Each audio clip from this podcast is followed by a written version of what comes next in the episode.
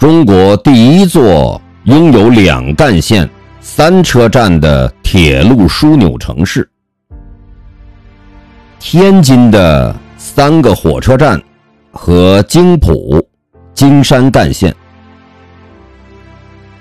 一八八零年至一九一一年，由总部设在天津的中国铁路公司建成中国第一条铁路干线，由北京经天津至沈阳的京凤铁路。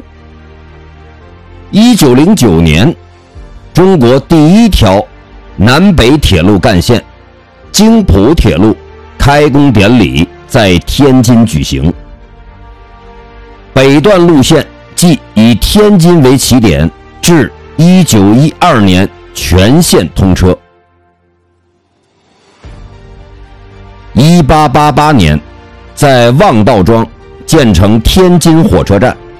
一八九二年。迁址于老龙头，又称老龙头车站、东站、老站。一九零三年，因天津东站前的主要地段被各国列强瓜分为租界，清廷的上层官员出入车站极为不便，又建天津北站。